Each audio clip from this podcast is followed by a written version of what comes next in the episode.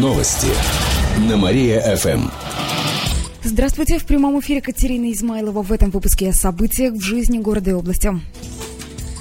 Кировчанин скончался в Пермском кардиоцентре не от побоев. К летальному исходу могла привести болезнь самого пациента. К таким выводам пришли эксперты в Кирове, сообщил представитель вдовы погибшего Аркадий Константинов.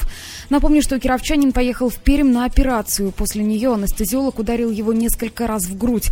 Все это зафиксировала видеокамера. После нескольких часов э, мужчина скончался. Точную причину можно было установить сразу после смерти, но вскрытие не проводили. Тем не менее, врач все равно может получить наказание, рассказал Аркадий Константинов.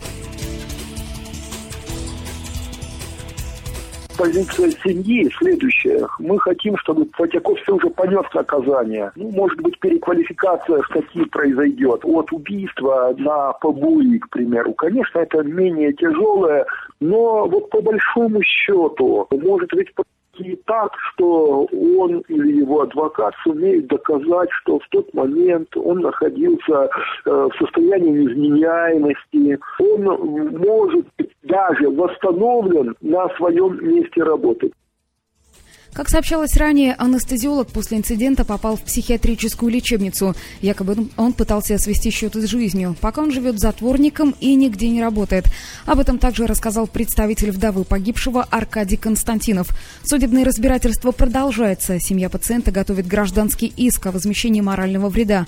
Отмечу также, что Пермский кардиоцентр был оштрафован на сумму в полмиллиона за нарушение при лечении пациентов. Киров ждет новая городская урна. Так называется инновационный проект, который должен решить проблему утилизации мусора. Его обсудили накануне в областной общественной палате.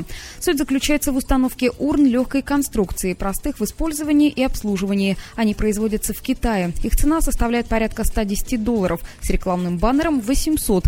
Для начала необходимо запустить пилотный проект, а затем двигаться дальше. По словам автора идеи Дениса Хлыбова, он рассчитывает на поддержку местных властей, а в дальнейшем хочет предложить городу работать на основе государственно-частного партнерства. Члены комиссии по вопросам окружающей среды и природопользования поддержали идею. Отмечу, что в Кирове урн как раз не хватает. По данным за 2012 год, их в городе около тысячи.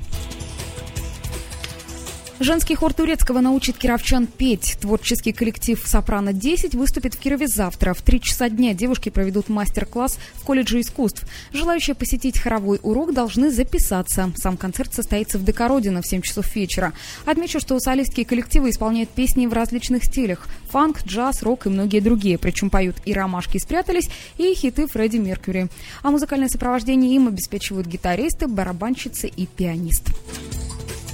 Эти и другие новости вы можете прочитать на нашем сайте www.mariafm.ru. У меня к этому часу все. В студии была Катерина Исмайлова. Новости на Мария-ФМ.